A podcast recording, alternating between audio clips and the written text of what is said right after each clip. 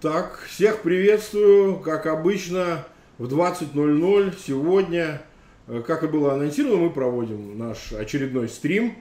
А, мы сегодня, у нас отличный стрим, потому что мы пригласили замечательного гостя, э, Юрия Георгиевича Фельштинского, известного историка, писателя. Причем, надо сказать, э, Юрий Георгиевич, наши зрители, в общем, очень хотели, чтобы вы в стриме поучаствовали. Ряд наших постоянных подписчиков вот писала о том, что э, Юрий Георгиевич было бы очень желательно побеседовать с вами в прямом эфире. Люди хотели бы задать вам вопросы. Ну, сильно рассказывать о Юрии Георгиевиче не буду, все и так знают. Автор э, знаменитой книги вместе с Литвиненко «ФСБ взрывает Россию», ряда других.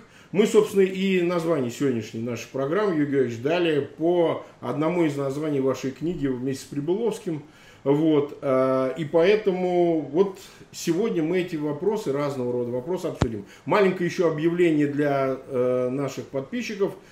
Пожалуйста, ставьте лайки, пожалуйста, разбросайте, как обычно мы просим в аккаунтах, э, в социальных сетях и в группах, в которых вы состоите, ссылки на наш эфир, для того, чтобы в эфир присоединялось большее количество зрителей. И, соответственно, по возможности также Э, подписывайтесь на канал, кто впервые э, к нам присоединяется. Так что, ну, приветствую вас, Юрий Георгиевич, рады тем, что Спасибо большое, спасибо за приглашение. А, смотрите, Юрий Георгиевич, мы э, сразу начнем беседу, и причем, так сказать, мы надеемся поговорить о разных вопросах, и, соответственно, вопросов будет, наверное, предостаточно.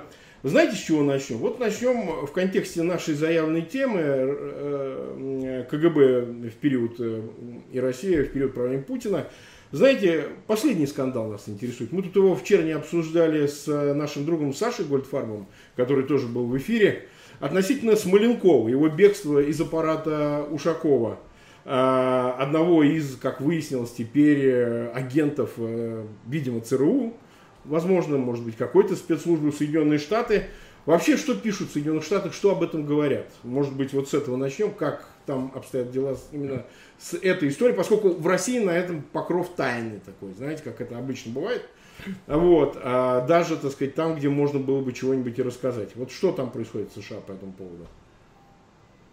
Вы знаете, здесь тоже об этом, я бы считал, говорят э, немного, может быть, так скажем, недостаточно много.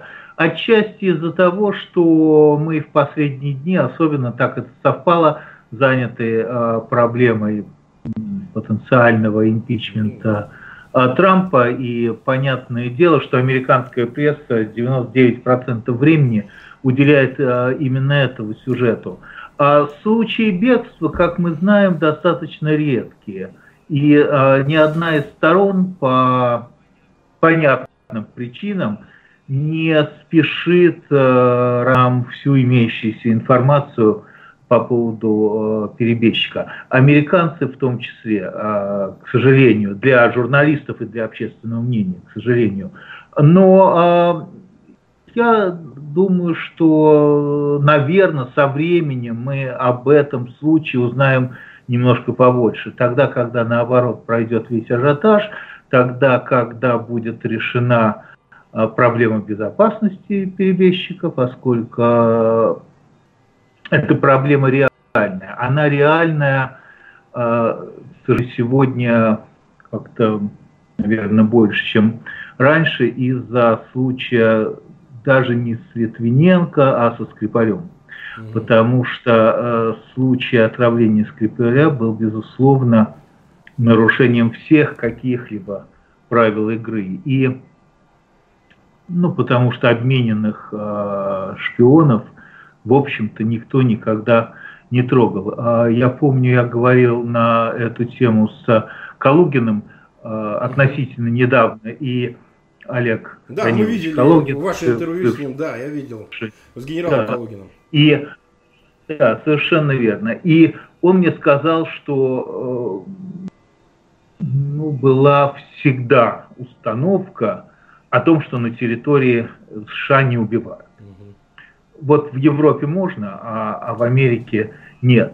А, но я боюсь, что вот все эти установки, которые когда-либо существовали, они, конечно же, э, со, со случаем Скрипаля уже, а, к сожалению, не являются больше установками. И теперь э, никто не может чувствовать себя в безопасности, том числе и на территории Соединенных Но э, в случае со Скрипалем это же все-таки получается не первый. Э, э, отравление полонием Александра Литвиненко можно считать таким, ну что ли, первым уже в новые времена, я имею в виду времена Путина, в нулевые годы, первым таким актом, собственно говоря, э, ну фактического убийства, значит, бывшего сотрудника он не занимался, конечно, там а, разведывательной деятельностью на территории России, будучи сотрудником а, ФСК, ну, в свое время. Но все-таки, наверное, можно считать именно этот первым случаем с Литвиненко, пожалуй. Ну, не, не совсем, конечно. Вообще, первый случай применения радиоактивного яда – это попытка отравления Хохлова ну, да, в Германии. А, естественно. А, который да, покушался на, на одного из лидеров НТС. Совершенно верно. Да, да. А, и, а, но случай Скрипаля, безусловно, отличается от случая Литвиненко. Да, Литвиненко чем, чем? технически был на момент а, отравления перебежчиком. Скрипаль был обменен российским же руководством. И предполагалось, что обмен, собственно, и заключается в том, что обмененные шпионы и той, и другой стороны в дальнейшем не должны чувствовать себя в безопасности и уж тем более не должны быть покараны за совершенные ими с точки зрения противной стороны э, преступления. Да? Ну, представьте себе, э, как бы отреагировало бы международное сообщество, если бы знаменитая Анна Чапман была бы убита в Москве сотрудниками американских спецслужб. Я думаю, что это было бы э, воспринято очень э, странно, безусловно, потому что ну какой же смысл теперь обменивать шпионов, если вскоре после обмена их Ну, просто... Чапман, Чапман немножко хромает пример. А если бы Сноудена, например, ликвидировали, например, такое в принципе было бы возможно, или это исключено с точки зрения вот такой межгосударственной этики, что ли? Вот так сказать. Я не, я, скажем так, я не думаю, что вопрос э, о ликвидации Сноудена когда-либо ставился американскими спецслужбами, ну, и в этом плане, да. и в теоретически, да, и теоретически, я думаю, Сноудену больше угрожают э, российские спецслужбы а не, а не а, американские. Но, повторяю, Сноуден, говоря, а, перебежчик. И в этом смысле его статус в Москве как раз очень схож со статусом Литвиненко в Лондоне. Угу. Но у американцев немножко другая культура в этом плане, я имею в виду американские спецслужбы. И повторяю, я не думаю, что Сноуду, Сноудену что, что-либо угрожает со стороны американских спецслужб. А, до тех пор, пока он находится в России. А, если он начнет, например, ездить и путешествовать, то уже, наверное... Да, другие правила. Да, правила будут несколько изменены. Ну вот хорошо, вот мы начали с э, такой, э, такой достаточно острой темы относительно перебежчиков.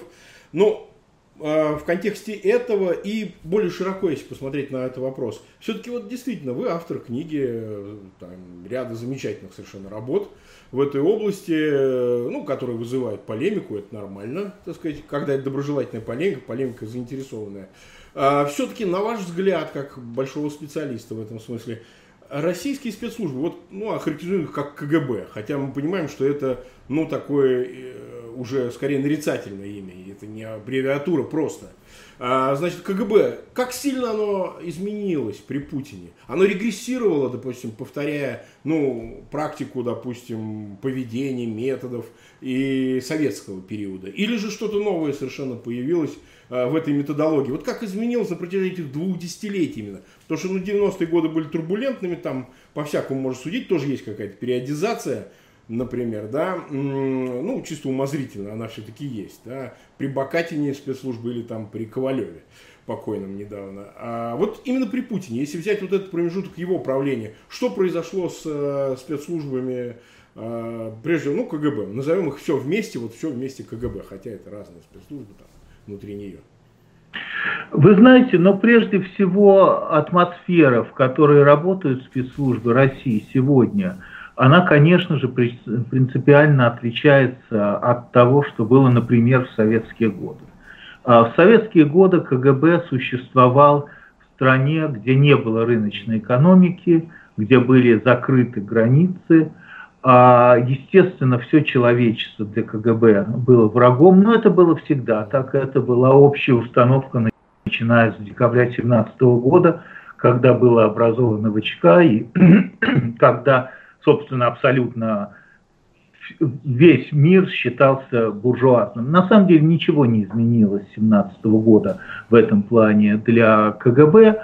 А, и, и на сегодняшний день, кстати говоря, в этом плане тоже ничего не изменилось. Но существует теперь эта структура при открытых границах и в рыночной экономике. Для КГБ а, это на самом деле несет огромные плюсы. Прежде всего, нужно понимать, что а, к концу советской эпохи, ну, условно говоря, скажем так, 90 КГБ, безусловно, тяготилась э, контролем, политическим контролем со стороны коммунистической партии. А эта проблема существовала всегда. Это проблема э, некой конкуренции за власть и борьбы за власть между спецслужбами, начиная с ВЧК, возглавляемого Дзержинским, э, и кончая НКВД Берия и КГБ Андропова, значит, эта проблема существовала всегда. Но была еще одна проблема, как это ни странно звучит, она была экономическая. К 91 году, ну, условно говоря, я беру 91 год как рубеж, потому что можно предположить, что и к 85-му, и к 88-му, и так далее. А, э, КГБ надоело быть э, бедным.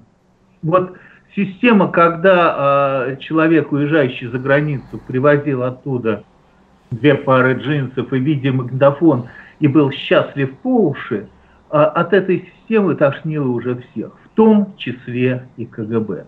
И если мы посмотрим на сегодняшнее там, ФСБ, КГБ, его с тем, как жили КГБшники в, в горькие советские годы, то, конечно, это сравнение будет в пользу рыночной экономики и нынешней современной России – и Путина, возглавлявшего сначала КГБ, а потом и все государство. Потому что сегодня у этих людей яхты, самолеты, второе гражданство, а может быть и третье, недвижимость в разных странах мира, семьи, которые учатся за границей, а, жены, которые летают в Лондон а, за покупками на викенд и так далее.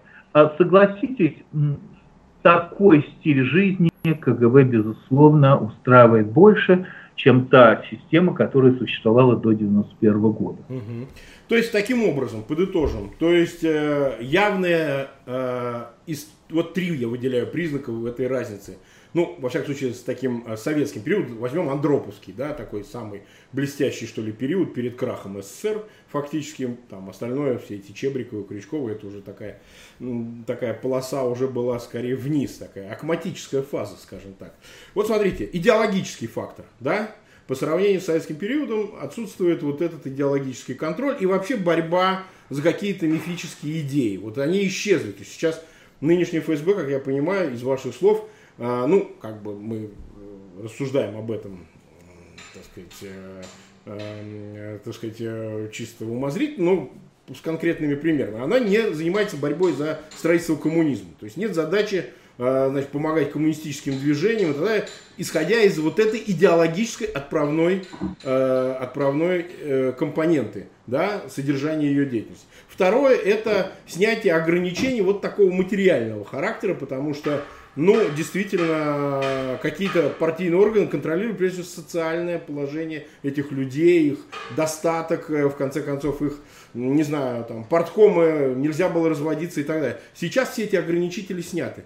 Вот это точно абсолютно помогает в деятельности спецслужб, потому что, ну, в конце концов, э, может действовать более широко, э, там, э, вербует то правых, то левых в партии, например, как в Германии происходит, и так далее. То есть, все-таки, ну, с ультранационалистами, всякими нации ведь не работали же при советской власти в качестве потенциальных союзников. Но есть еще и одно главное обстоятельство, которое мы еще не обсудили. А, избавившись от политического контроля Компартии, КГБ, собственно, сама как структура, ФСБ, угу. сама как структура стала во главе государства. Да. Если вы посмотрите на состояние политических партий, в России. Я уже не говорю о том, что эти самые партии э, тоже инфильтрированы. Да, мы об этом обязательно сейчас отдельно поговорим, Юрий да. То эти политические партии, они все очень слабые. Это сделано совершенно умышленно. Сделано это для того, чтобы КГБ стала структурой, стоящей над политическими партиями.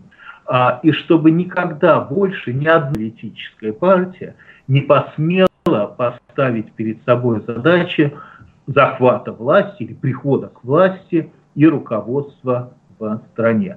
Вот эту функцию руководства в стране как институт а, взял на себя а, бывший КГБ. И это такая, а, ну, гидра, да, с миллионом голов и, и хвостов, и уж не знаю, с, какой, с каким количеством миллионов ножек, а, которая достаточно а, быстро захватила страну, внедрив а, на все уровни экономической, финансовой, собственной, социальной жизни своих а, либо офицеров, а, либо сотрудников. И вы можете копнуть любую структуру. Да. Чем выше, тем больше вы найдете там офицеров КГБ, которые руководят страной. Угу. Да? Поэтому я думаю, я думаю, что утверждение, что КГБ руководит страной, абсолютно корректное. Угу. И, и это не только потому,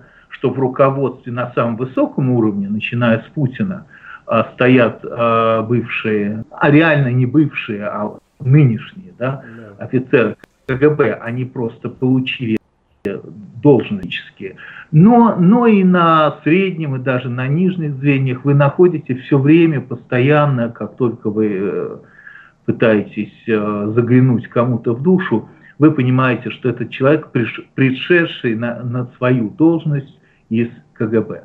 Так что а, такая ситуация сложилась. Она сложилась а, не благодаря Путину, Путин скорее стал результатом исходной вот этой позиции КГБ, а, исходной а, задачи, которая перед КГБ стояла, как историк утверждаю, что начиная с декабря 2017 года захватить политическую власть России.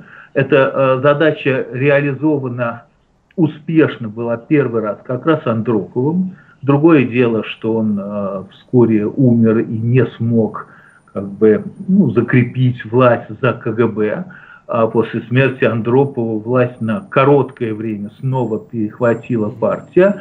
Ну и затем уже, а, о чем мы, может быть, еще поговорим, потому что я считаю, что все эти события невозможно рассматривать как отдельно взятые, не имеющие друг друга отношения.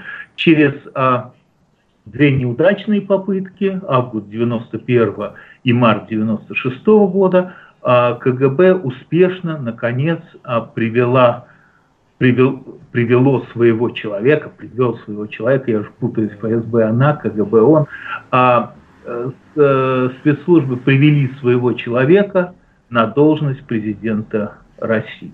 И в этот момент, собственно, власти была окончательно захвачена. Это вот очень интересный момент, мы его сейчас зафиксируем. Смотрите, вы, не знаю, помните, знаете ли, был такой знаменитый весьма в иммигрантских кругах писатель Дмитрий Сазыман. Скончался, по-моему, 10 лет назад, жил в Париже, выпустил в посеве в свое время такую совершенно удивительную книгу «В Москве все спокойно». Причем в советские годы, только уехав, там сложная судьба, лагеря, так всегда, репатриация обратно во Францию. Написал такую замечательную книгу. В свое время она так шумела, ее по свободе читали. А, она чем интересна? Это художественное произведение, но в ней концептуально был представлен анализ того, как в общем может смениться власть в СССР. Он говорил о том, что есть три силы. Партия, да, партия, партийный аппарат, армия и спецслужбы, КГБ. И из этих трех сил самая сильная, и он это считал как бы традиционно самая сильная, это армия. И в его книге история, ну, художественно преображенная, конечно, рассказывает о том, как рухнул СССР через приход к авторитарной власти военного генерала в сапогах, который подавил и а, значит, партию, соответственно, и спецслужбы. Значит ли это в контексте, ну вот такой интересный у нас экскурс вот в бок, э, что план этот существовал, как вы говорите, изначально. То есть противоборство между партией и КГБ шло за власть, и, собственно, 90-е годы здесь не исключение, потому что партии, собственно, и оставалось у этой власти до конца, в общем-то, 90-х, поскольку, ну, Ельцин часть этого аппарата власти, Горбачев и так далее, партийной власти. Э, при том, что армия непонятна, она всегда была не субъектна. Не субъект, а, армия в, в Советском Союзе никогда не являлась политической силой. А, и а, с точки зрения как бы, борьбы за власть, а, я бы считал, что армию можно просто не, не учитывать. И у нас нет, по-моему, ни одного примера, ни одного примера, когда армия в какие-то судьбоносные моменты российской истории э, сыграла какую-то роль. Ну вот мы видели, как два танка по Белому дому в 93 Но они году. Выполняли, они выполняли задачи, но поставленные Совершенно партией, верно. Да. Совершенно верно. Но это, но это а, была роль а, подчиненных. А вообще а, ничего более как бы а, трусливого, чем российский генералитет, а, по-моему, не существует. Не в том смысле, что эти люди не готовы умирать за Родину. За Родину они готовы умирать они не готовы э, идти против э, политических установок э, руководства. А, то есть в этом плане никакой... То есть России никакой Пиночет не грозит, там какой-нибудь, или там, не знаю, Франко, что-нибудь такое. Это невозможно в принципе, никакой Валькирии там и так далее, так? Вы, вы знаете, в Латинской Америке, в Испании э, была некая традиция, по которой как мы знаем, да, в армию шла элита местных, местных народов. А Россия, а, в общем, к таким странам не относится. Другое дело, что я думаю, что система, созданная Путиным, больше всего напоминает именно потому, что это люди, пришедшие а, из спецслужб, то есть, в общем-то, все-таки это вполне военизированная структура, а, и захватившие власть а, без каких-либо обязательств перед избирателями, и пока что получается, что навсегда. Потому что, конечно, 20-летний срок – это уже серьезный срок нахождения у власти, и я не отношусь к людям, которые считают, что а, знаете, как, так продолжаться не может, и это скоро закончится. Я так не считаю, я считаю, что просто надолго, и именно потому, что он олицетворяет собою э, институт, э, систему, э, а не является политическим лидером, добившимся власти так, как добивались ее в конце концов там, Ленин, Сталин, Гитлер – я считаю, что с уходом Путина, если когда-то в силу каких-то обстоятельств он уйдет, может не измениться ничего. Потому что, повторяю, я смотрю на происходящее как на то, что впервые в истории человечества, кстати говоря, в России создан новый тип режима, когда у власти стоят спецслужбы. Этого никогда не было, поэтому мы никак не можем и долго и не могли, сейчас уже может быть чуть-чуть проще, понять, что же такое система, созданная Путиным. Вот система, созданная Путиным, это как раз и есть система, когда страной управляют спецслужбы без политического контроля каких-либо политических партий. Потому что спецслужбы есть во всех странах. Но они нигде не управляют ими, кроме России.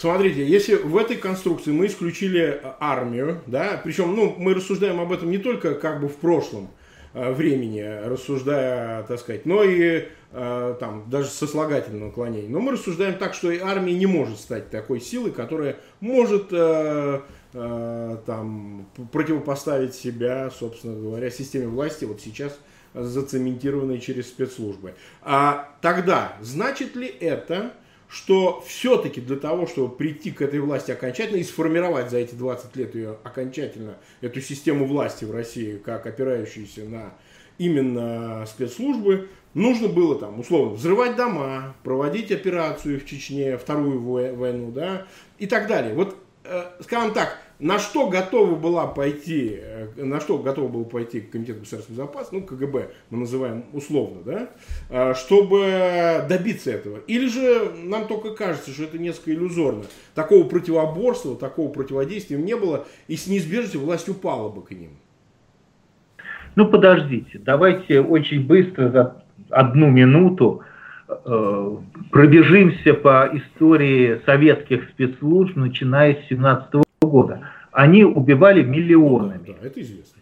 Они убивали миллионами. Это всем известно, не будем это повторять. Был красный террор во времена Ленина и Дзержинского, был сталинский террор до, вплоть до 1953 года. А после 1953 года действительно была несколько изменена установка. А, и, в общем, террор в отношении своих, как говорится, прекратился, но только в отношении своих. А крупнейшие международные войны и авантюры были организованы а, КГБ. А во время этих войн а, погибали десятки тысяч людей.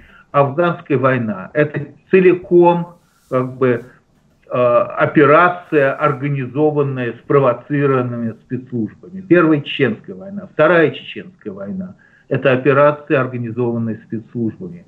А во время всех этих войн гибли десятки тысяч людей. Десятки тысяч. На этом фоне, поверьте, 300 человек а, погибших угу. во время не взрыва цена, домов, это не, цена. это не цена, и даже, и даже иначе нужно на это смотреть. Вот понимаете, есть проводится серьезнейшая операция по захвату власти в России. КГБ приводит своего человека во власть. Этот человек бывший э, директор ФСБ Путин. А в эту операцию с разных сторон вовлечено большое количество людей. Кто-то, например, Абрамович, отвечает за финансы. Кто-то, например, Березовский, отвечает за пиар на, на российском телевидении. А а кто-то по линии спецслужб отвечает за, за, за то, как вот Путин будет приходить к власти уже по линии спецслужб. И по линии спецслужб предусмотрено начало Второй Чеченской войны. Не обязательно для того, чтобы будоражить российское население и возбудить э, в них какие-то зверские чувства. Хотя мы видим уже на примере там, грузинской кампании 2008 года, украинской кампании 2014 года, как легко оказалось можно в, в российском народе возбудить совершенно зверские сначала антигрузинские настроения, а потом антиукраинские настроения. А, так что возбудить эти же настроения, как античеченские, и во время Первой мировой войны, Первой Чеченской войны, извините, и во время Второй Чеченской войны, как казалось, было очень легко. Поэтому на этом фоне операция по взрывам домов, она, поверьте, не выглядит как чем-то излишним. Это просто одна из э, необходимых операций для решения задачи по приведению Путина к власти. Успешному решению, обратите внимание. Потому что, тем не менее, Путин не только был приведен к власти, но и с высоты 20-летнего срока пребывания его в России мы видим, насколько эта задача была правильно поставлена, вовремя поставлена, правильно организована, насколько хорошо сработали абсолютно все компоненты и насколько как бы профессионально сработали все те люди, которые были привлечены к решению этой э, глобальной задачи, приз за которую для России. Но, понимаете, я вам отвечу, почему есть сомнения в среде людей, которые, ну, которых не заподозришь в больших симпатиях к спецслужбам. А, та же даже Латынина отчасти, хотя она специфический персонаж, специфический, с учетом вашего прямого письма к ней на десятилетие, годовщину, да, рефлекторно сознание сопротивляется. Рефлекторно. Ну как? Это ж э, как бы цинизм такого масштаба, который не умещается в голове. Может быть, 90-е годы и перестройка, все остальное как-то попыталась эти все вещи, ну, что ли, изменить в этом сознании. Потому что ведь даже то, о чем вы говорите, э, э, Юрий Георгиевич, ведь это в советский период все-таки в большей степени происходило не на глазах. Все-таки в тоталитарной системе, в отличие от э, турбулентной системы 90-х, все это было скрыто. Все-таки обыватель этого ничего не знал. Все эти спецоперации и так далее КГБ никак не освещал вообще. Да? Ну, любую мы можем взять. И тут вроде бы как бы привыкли немного к некоторому вниманию общественному, так сказать. Ну, некоторая появилась, так сказать, гласность сначала, которую потом назвали такой весьма усеченной и контролируемой свободой слова, там, пресса и так далее. И вдруг вот э, решиться на такое ведь можно было с точки зрения вот таких людей, вот как Латынина, только зная, что за это точно не поймают, точно не установят причастность спецслужб к взрывам домов в 99 году. Мне кажется, здесь это главная компонента, а не то, что есть в вашей книге с Литвиненко какие-то детали, касающиеся Гачияева и так далее, которые стыкуются, не стыкуются. Это все общие слова. Это можно бесконечно обсуждать, понимаете? А вот э, действительно отношения вот это переломить многим очень сложно, и они считают, что если со свечкой я не постою, то значит этого не было, понимаете? Это вот э, часть сознания, которая не принимает такого цинизма. Вы знаете, я думаю, что в 2001 году, когда эта книга была опубликована в «Новой газете», а, наверное, было большое количество людей, которые не готовы были поверить в то, что это возможно. Да? Мы же, мы же обсуждаем на самом деле даже не то, насколько мы смогли доказать свою точку зрения, хотя я думаю, что через Рязанский эпизод она доказана достаточно серьезно. Но в 2001 году, повторяю, очень многим э, трудно было поверить, что такое возможно.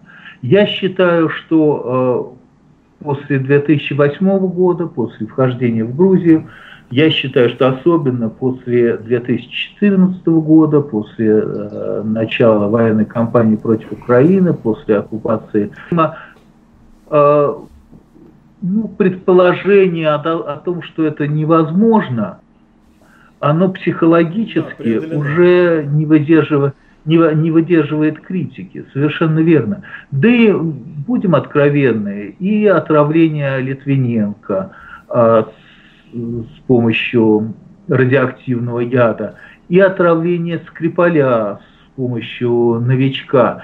Это ведь тоже э, указание на то, что российское руководство не боится отвечать за последствия. Вот вы сказали, что если не поймают.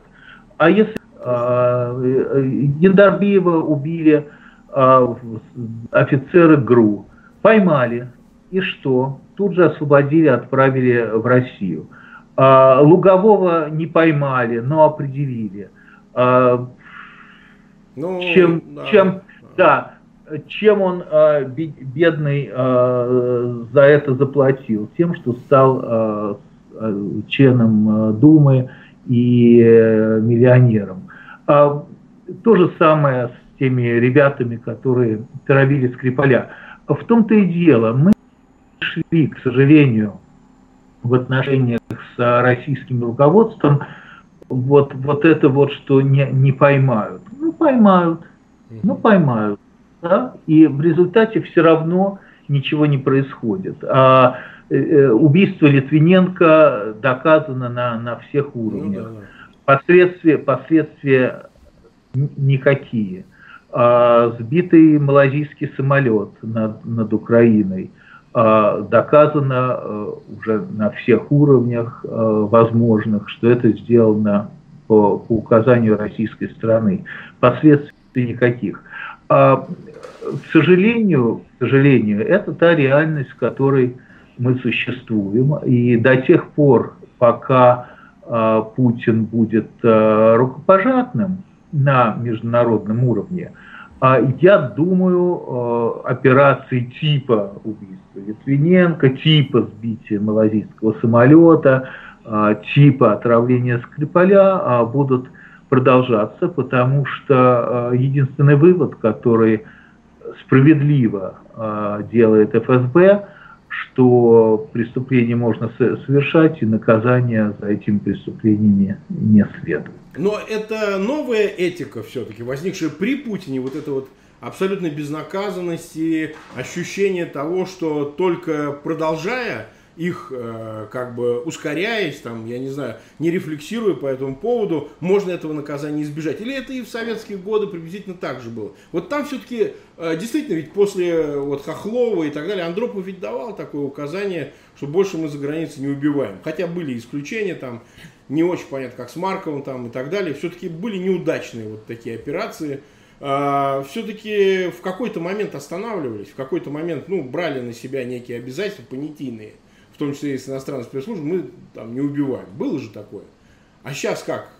Вы, вы знаете, я думаю, что э, разница серьезная да, заключается, конечно же, в том, что в советские годы э, западный мир был един в своем враждебном отношении к Советскому Союзу. Советский Союз был враг, декларированный враг, и в этом смысле картинка экрана была э, черно-белой. Все знали, что есть плохой Советский Союз и есть хороший Запад.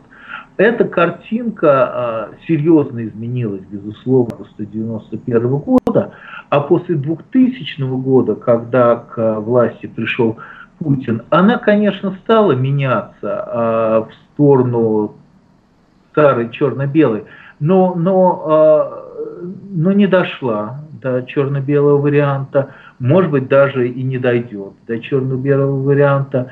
И российское руководство своей, со своей стороны делает все возможное а, для того, чтобы запудрить мозги буквально а, всему западному сообществу через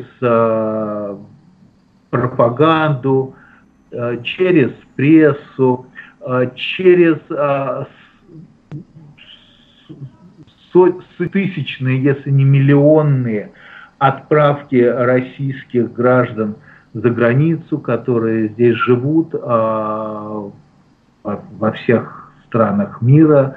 А, чем лучше страна, тем больше их там живет, с российскими паспортами, и при этом а, придерживаются абсолютно пророссийской и пропутинской, ну, как бы, позиции. Да? А, чего, прямо скажем, а, не было.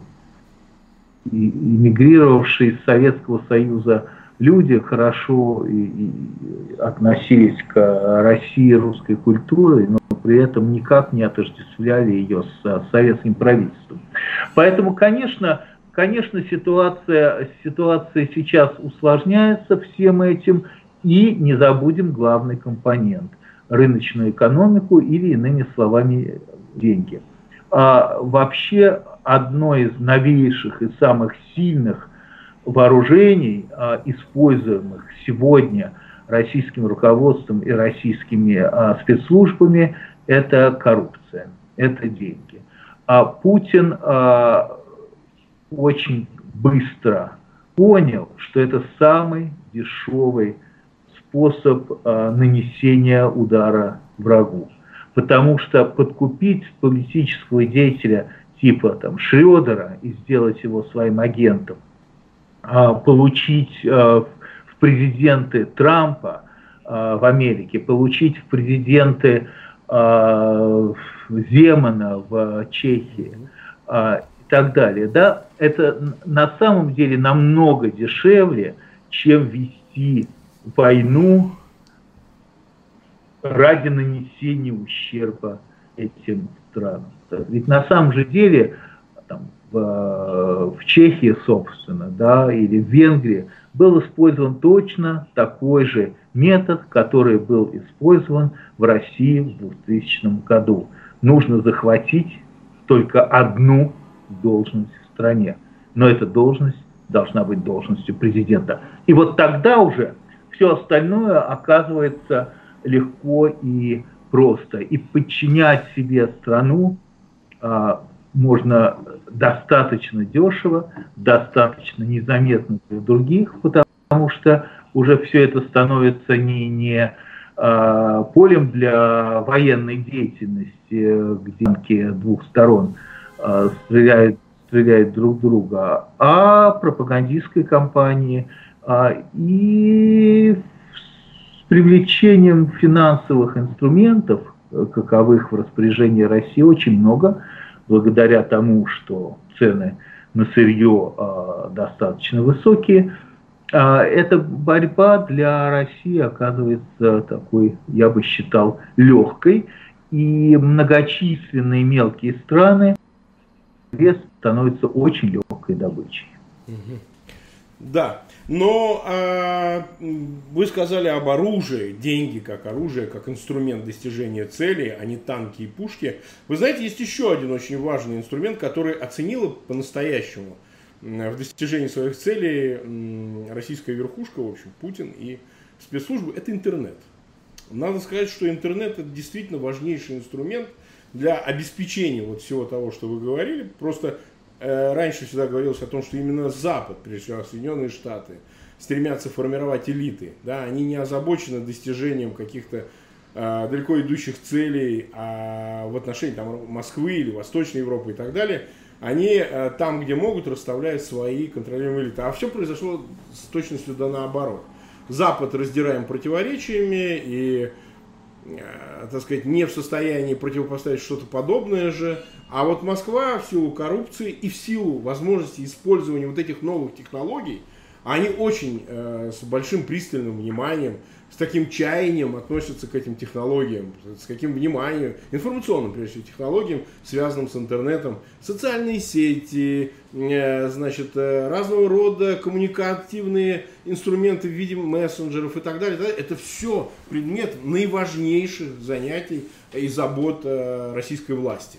Это можно увидеть, так сказать, в России, потому что все что они делают в отношении интернета, это повышение контроля в той его степени для того, чтобы обеспечить с одной стороны, свою безопасность информационную, а с другой стороны, использовать это как инструмент для э, инкорпорирования в западные социальные коммуникации, да, и то, что мы видели, происходило в Соединенных Штатах, то, что происходило в Великобритании с Брекситом, да и в Европе в ряде мест, а, там, отчасти на выборах во Франции, когда Макрон, еще тот Макрон, как, а он только выиграл выборы и давал вместе с Путиным общую пресс-конференцию в Версале, как мы помним, два с лишним года назад, там совсем другой был Макрон, говорил об этом, говорил об этом, так сказать, напомню, он проиграл только Мари, э, выиграл Мари Ле Пен во втором туре. А, таким образом, а, речь идет о том, что а, получается для спецслужб России, для КГБ, ну, самые благоприятные настали времена, потому что для них эти инструменты дешевые, они же недорогие, да, потому что используя вот сейчас а, эти социальные сети, проще достигать своих целей не столько идеологических, сколько ну, целей э, многовекторных, политических целей. Ну, я это отношу к Ганди, да, то есть на самом деле интернет, естественно, российским руководством используется как один из инструментов для пропаганды. А, но а, вы упомянули о том, что перед а, там, КГБ, ФСБ нет задачи, как было и в советские годы, продвижения коммунистической да. идеологии во всем мире. Это, безусловно, так. А я при этом не согласен с тем, что э, нет никакой идеологии, которую КГБ э, хотела бы или пытается использовать. Эта идеология, безусловно, есть. Эта идеология ближе всего э, напоминает фашизм. Угу. Ну, корпоративная а, вся и, да. Они их реализуют. Э, и, и я думаю, я думаю, что это, собственно, та идеология, которая, в принципе, хотела бы внедрить э, ФСБ, если такая э, возможность будет существовать. А я думаю, что, к сожалению, у этой идеологии достаточно много последователей во всем мире, в том числе Я хочу напомнить тоже такой банальный исторический факт, что две мировые войны, и Первая, и Вторая мировая война в Европе, с точки зрения истории Европы, начались именно из-за национализма. А, поэтому а, сегодня, опираясь на правые, где-то неофашистские, где-то правые, где-то консервативные движения и пытаясь их э, расширить, укрепить, профинансировать, где необходимо, Путин, конечно, абсолютно сознательно пытается создать э, пятый интернационал. Вот был первый интернационал Маркса, второй Энгельса, третий Ленина, четвертый Троцкого. Путин создает пятый интернационал. Это союз э, правых сил, э, опирающийся еще и на осколки левого бывшего коммунистического движения, которое традиционно смотрит на Москву как на бывшего руководителя. Не случайно там, Земана, да, а это все остатки, остатки бывшего коммунистического актива, который э, в том числе благодаря финансовым влияниям э, России достаточно э, серьезно поднялся в последние годы. То есть если на рубеже 89-91 годов все эти люди были а, по существу в опале и вполне серьезно опасались, что они будут наказаны за совершенные ими преступления в годы коммунистического режима.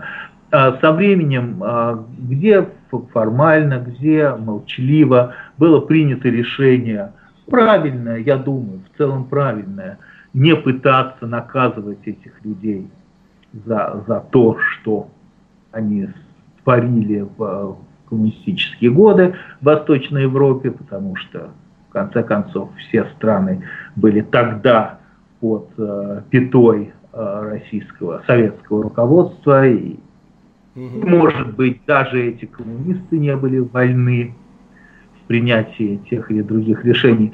А, но вот сегодня эти люди поднимают голову. Они уже, многие из них, конечно, сильно пожилые. А, они серьезно поднимают голову, они захватывают позиции, опять же, опираясь и на спецслужбы российские, и на деньги российские, а, на финансовые связи, которые легко можно организовать, как мы знаем, когда нужно поднять тот или другой бизнес или поддержать того или другого человека. Так что, повторяю, вот этот вот э, финансовый инструмент, э, который не рыночный, а коррупционный, это очень важно понимать. Россия сегодня использует очень э, успешно, и это новый инструмент, и с ним очень тяжело бороться, потому что э, через э, через э, корпорационную систему, mm-hmm. когда, когда все бизнесы, в том числе все серьезные российские бизнесы, стали уже международными, очень трудно эти бизнесы наказывать. И вот мы с вами были как раз свидетелями того, как по существу беззубыми оказались санкции, потому что оказалось, что совершенно невозможно наказать э, российского бизнесмена, когда его бизнес является частью мировой экономики. Да? Ну, классический случай будет случай с Дерибаской, когда из-за введенных против него санкций цены на алюминий выросли, и, собственно, Дерибаска на этом только еще и заработал.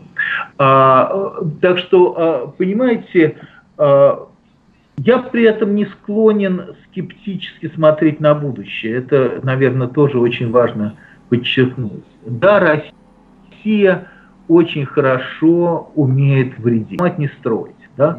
И то, что, то, что а, Россия научилась а, делать а, за последние 20 лет, это наносить урон. Но тем не менее, наносить урон, конечно, легко. Мы видим, как легко террористам наносить урон в тех или других э, странах и городах. Но, но ломать не строить. И понимаете, до тех пор, э, пока российские граждане все равно мечтают получить второй паспорт, а не оставить единственным свой российский. Да, и до тех пор, пока российские граждане, в общем-то, в целом, мечтают скорее уехать за границу и жить там, а уж или, по крайней мере, отправить туда свою семью и своих детей, я думаю, что э, Западу ничего не грозит. Э, эта структура довольно, довольно э, сильная прежде всего благодаря своей э, децентрализованности э, и благодаря отсутствию вот того самого э, монолита, к которому стремится и всегда стремился сначала Советский Союз, а теперь Россия. Так что в этом плане, конечно, гадить, гадить, я думаю, Путину приятно, и в каком-то смысле э, ему легко всем нам гадить, но, но это не победить. Нагадить это не победить. А в общем-то, в основном а, Путин занимается мелким вредительством. Это если иметь в виду большие европейские страны а, или Соединенные Штаты – а если иметь в виду небольшие европейские страны, особенно те, которые, как Грузия и Украина, не успели вступить в НАТО, то, конечно, тут ситуация несколько более сложная. И вот здесь а, Путин, конечно, имеет возможность навредить а, очень серьезно. Тем более, что, к сожалению, как, а, в общем-то, такой в этом плане классический э, фашист, он э, смотрит на величие с точки зрения приобретения территорий.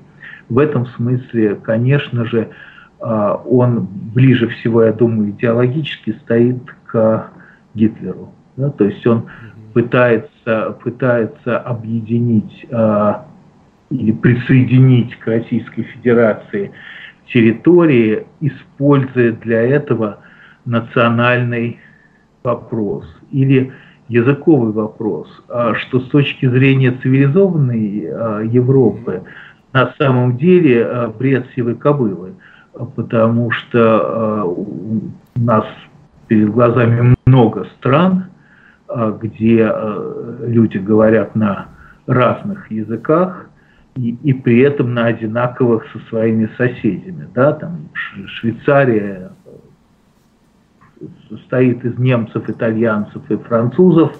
А, в Бельгии говорят на французском и так далее. Да?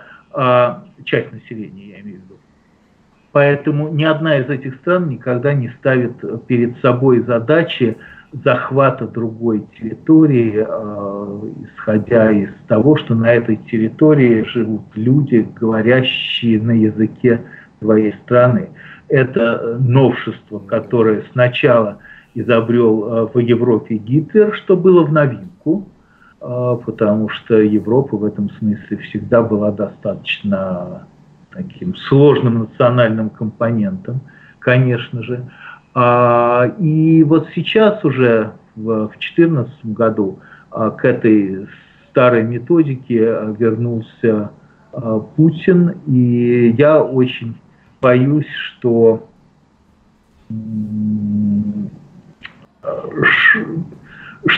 что, что это, тот, это тот инструмент, которым он будет продолжать пользоваться, поскольку, повторяю, как и в случае отдельно взятых личностей типа Литвиненко или Скрипаля, за совершенным преступлением не последовало наказания. И это относится и к э, войне с Грузией в 2008 году, и к войне с Украиной в 2014.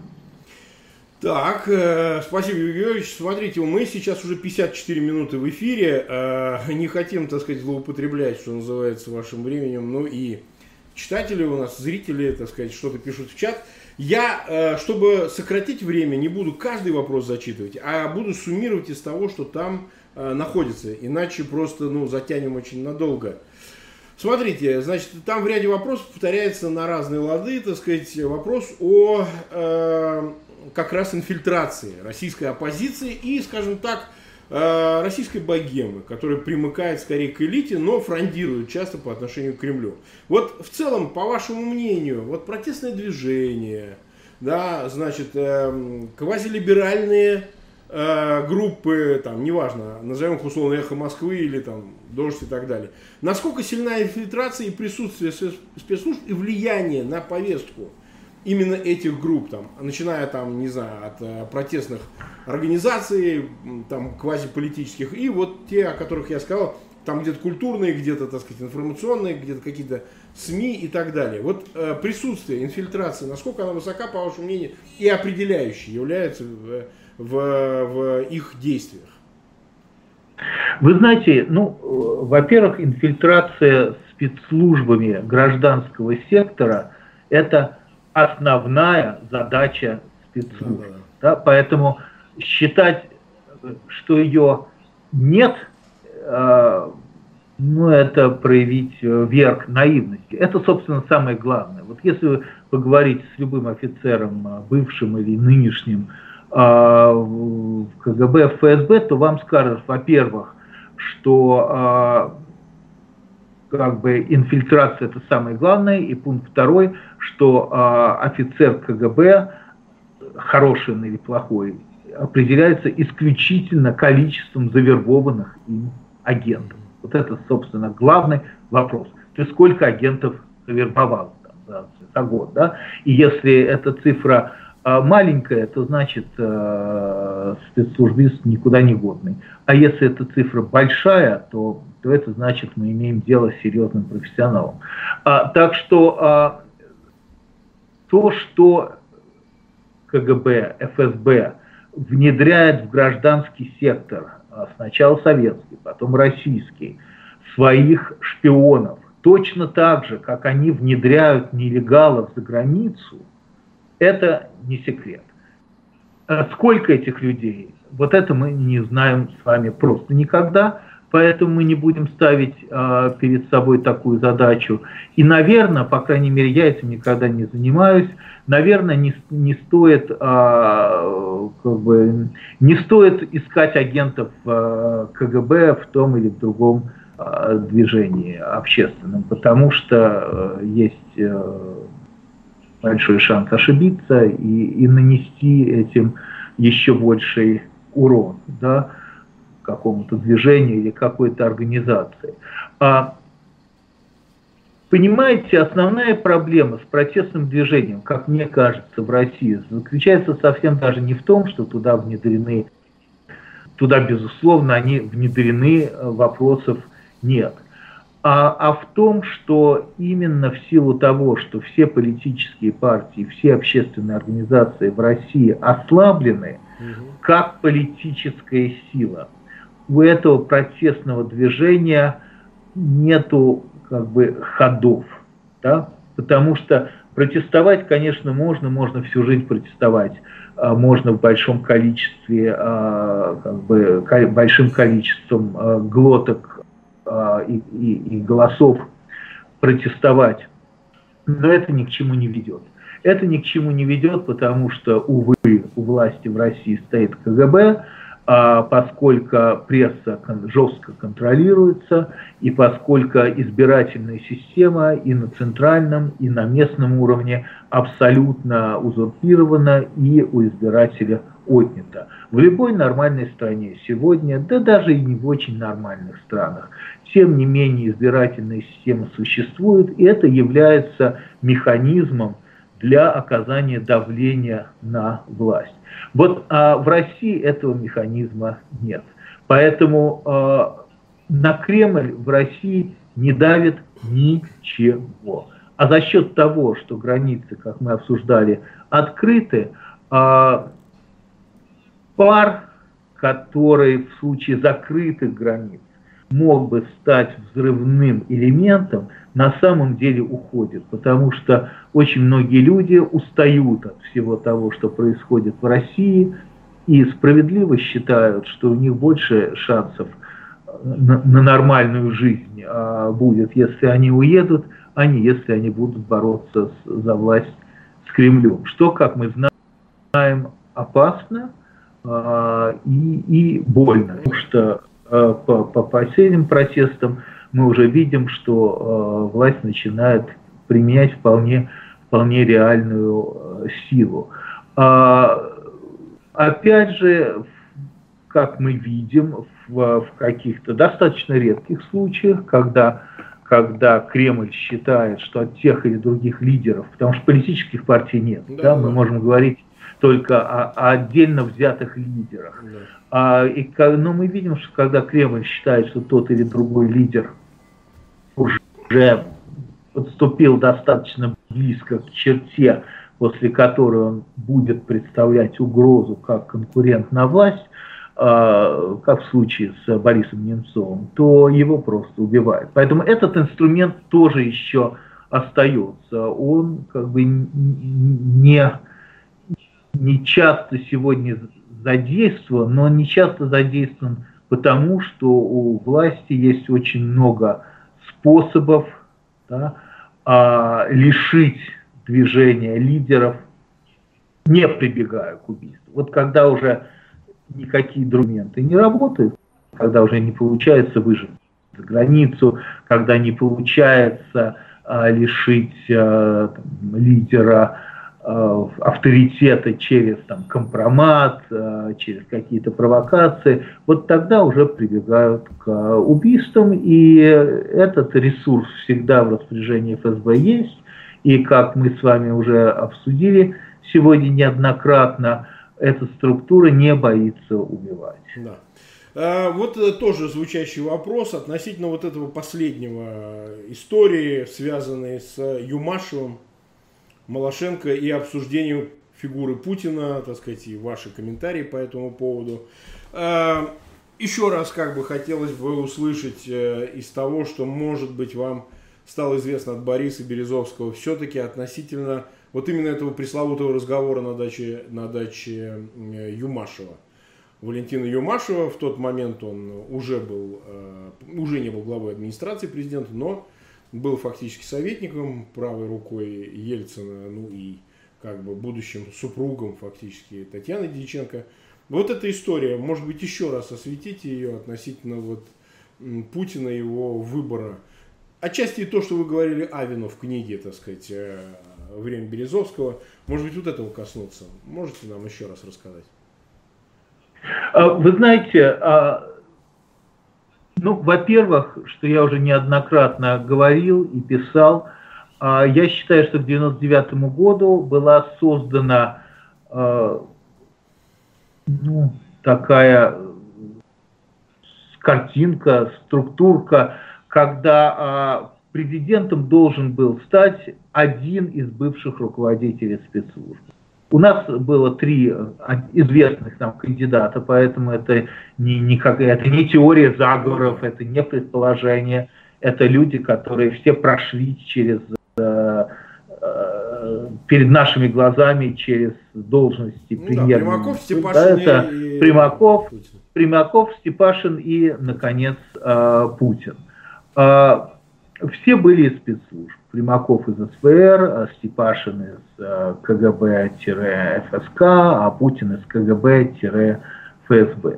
А, поэтому э, Путину как бы повезло, наверное. Он был, видимо, третьим, никто не сказал, что последним. Может быть, там были еще а, люди в этом списке, но вот Путин, он стал таким Гагарин. Для него уже никого не волновало, были еще дублеры у Путина или нет. Потому что вообще это, наверное, интересный вопрос с точки зрения истории. А если бы Ельцину Путин тоже не понравился, кто был бы следующим а, кандидатом? Наверное, наверное, он был в колоде. А, понимаете, вот всех этих кандидатов, там, Примакова, Степашина, Путина, их тоже все поддерживали. Вот как случае с Путиным, да, кто-то поддерживал по линии финансовой, поддерживал по линии идеологической, а кто-то поддерживал а, а, по, по линии спецслужб. Да? А про Примаков, а, как мне кажется, было очевидно в 1999 году, поддерживался структурой Гусинского, а, НТВ поддерживал тогда Лужкова и Примакова. А в, в последнем интервью я тогда, в общем, не стал как-то спорить э, в прямом эфире по свободе. Э, Кисерев говорил, что они никого не поддерживали. Я в 99 году был в Москве, да, и я как бы помню, что это точно не так. Значит, за, за Гусинским, а, который, да, являлся агентом ФСБ и да, был завербован, а, в свое время стоял Филипп Бабков, недавно умерший. Да, Это вот, вот тот самый а, первый заместитель Андропова из пятого управления, который за кулисами руководил всей деятельностью Гусинского все эти годы. Так что э, за Примаковым стоял э, Гусинский-Бабков, а кто стоял за Степашиным, ну, Степашин как бы, сам, сам был бывшим директором э, э ФСК, поэтому по линии спецслужбы Степашиным стояла, собственно, ФСБ. А, ну, и, и финансово-идеологически я просто не отслеживал, кто стоял за Степашиным, тем более, что он довольно как бы коротко а, продержался. А, а, про, а про Путина мы знаем. Значит, понимаете, к разговору про внедрение – ну, я думаю, что очень наивно было бы предполагать, что э, в аппарат э, президента не были внедрены сотрудники да, ну, э, КГБ. Да? А, и а, конкретнее есть очень серьезные основания, которые я высказал, да, а, которые позволяют предполагать, что этим человеком был Юмашев. Угу. А, что объясняет, э, собственно, все его в карьере. Потому что иначе, иначе вся жизнь Юмашева сплошная загадка. Да. Да?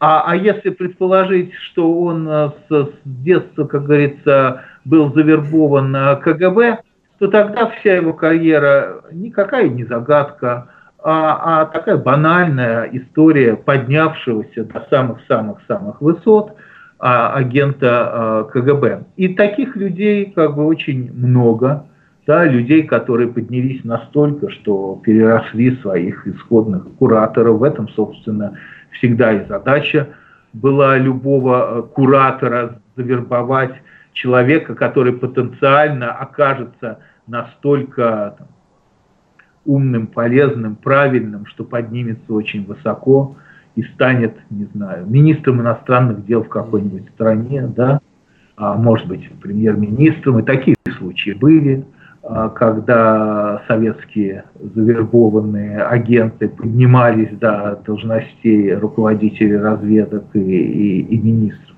Так что э, э, все это абсолютно нормально, это абсолютно а, естественно. И, и, тогда, и тогда понятно, что человек, который находится, свой человек, который находится в аппарате президента, соответственно, выполняет а, те функции, которые он и должен выполнять. Помогает продвигать на должность президента страны того человека, который на данный момент а, ФСБ тут как структура ставит как президента. Этим человеком в какой-то момент стал Путин – и понятно, что Юмашев э, продвигал э, Путина на, на должность в рамках э, задания, которое перед ним стояло. Другое дело, что, как мы видим, Путин в этом плане, это, кстати, не единственный случай, оказался достаточно благодарным угу.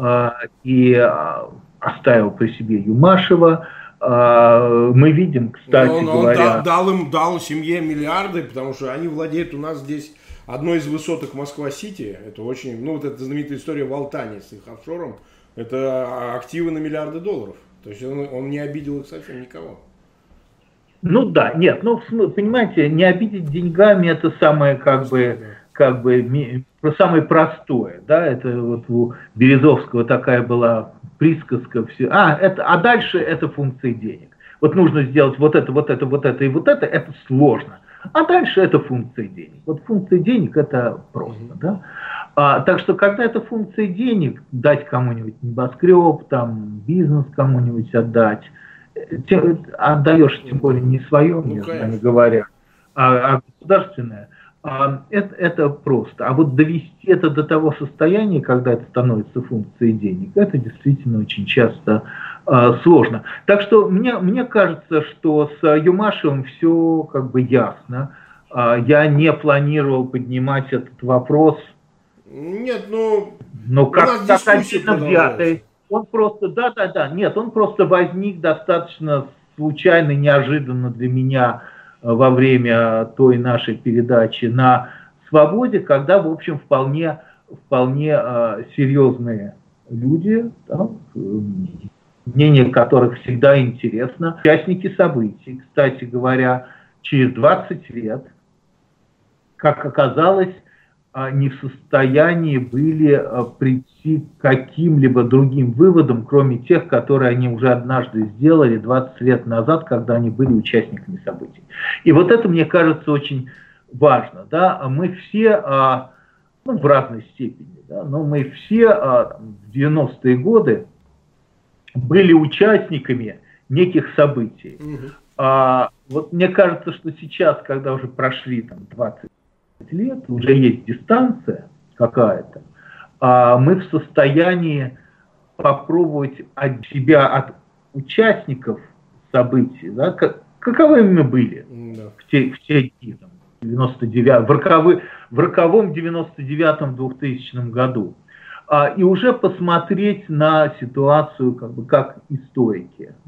В моем случае это проще, потому что это моя, моя специальность и попытаться а, что-то обобщить, попытаться найти взаимосвязь событий, а, попытаться понять, что все происходящее это не какие-то отдельные случайности, а, а на самом деле цепь, цепь единых а, событий, приведших к очевидному результату, который тоже нам сегодня известен. Да? То есть вот если Путин там слетел 2002 году на чем-нибудь, уж не знаю на чем, мы бы действительно, может быть, имели бы право говорить о том, что он был случайный человек, ставленник, я не знаю, Абрамовича, Березовского, Волошина и так далее, да. А, но мы видим, что это не так. Мы видим, что есть достаточно такая четкая линия, да, поведение российского руководства, четкая российская политика в определенном направлении. Что эта политика прослеживается, начиная, опять же, как минимум с 99 -го года, когда а, Путин стал премьер-министром. Так что мне кажется, что вот эти 20 лет в этом плане они очень важные, потому что они создали наконец то расстояние, с которого Э, нам видится то самое большое, которое не виделось вблизи в 99-2000 году. Ну что же, мы уже почти час 15 в эфире. Юрий Георгиевич, огромное вам спасибо за этот разговор. Э, ну, мы с вас берем слово, что мы обязательно вы нас обрадуете еще раз участием, потому что мы будем уже больше погружаться в такие более детальные темы, потому что для первого раза этого хватит для обсуждения нашей аудитории надолго. Вот, так что спасибо вам вообще огромное. Надеемся на и будущие эфиры. Вот, ну что, спасибо и зрителям. К сожалению, вот сегодня немножко хаотично было много вопросов. У нас тут, э, знаете как, ботов насылают. То есть у нас на вас специально, видимо, такое пустили какое-то количество такое ударное. Это помните, картинка для нашего обсуждения. Помните, в Советском Союзе всегда говорили, что было, была позиция, да. которая приветствовала, да. а было, было злобно критиканство, которое... Да, критиканство. Так что у вас, я думаю, там... Не-не, у нас все нормально, есть модераторы, они это контролируют. критика да. и злобные критиканство. В любом случае, я надеюсь, что мы еще раз все это обсудим. Зрители, всех благодарю. У вас было почти тысяча человек. Сейчас по окончании эфира будет гораздо больше.